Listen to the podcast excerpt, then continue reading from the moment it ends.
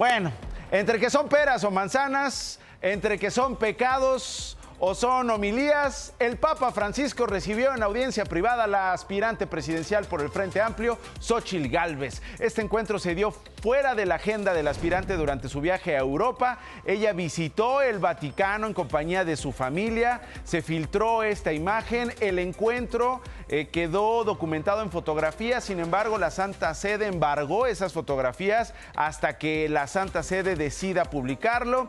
El coordinador de la campaña, Santiago Krill, también estuvo en esta audiencia a la que acompañaron eh, los hijos de la aspirante y el esposo del aspirante. El domingo y lunes estuvieron en España, donde se reunieron con integrantes de la comunidad mexicana en aquel país, ante quienes expuso Xochil Gálvez, la ingeniera Gálvez, la situación de inseguridad y violencia en México. Esto con ella.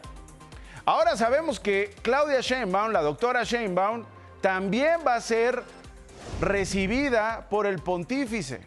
La aspirante presidencial de Morena, según versiones periodísticas, ayer viajó a Roma para luego ir al Estado Vaticano y tener esta reunión privada también con el Papa Francisco. Yo, yo creo que andan también ahí viendo cómo resuelven lo del crimen, ¿no?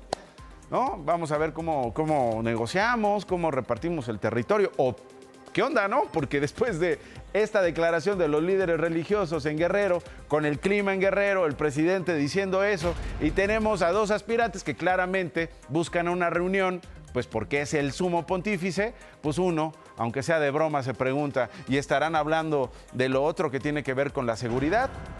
Sheinbaum viajará a Nuevo León el sábado 17 de febrero y el domingo se registrará como candidata presidencial de Morena, PT y Partido Verde ante el Instituto Nacional Electoral.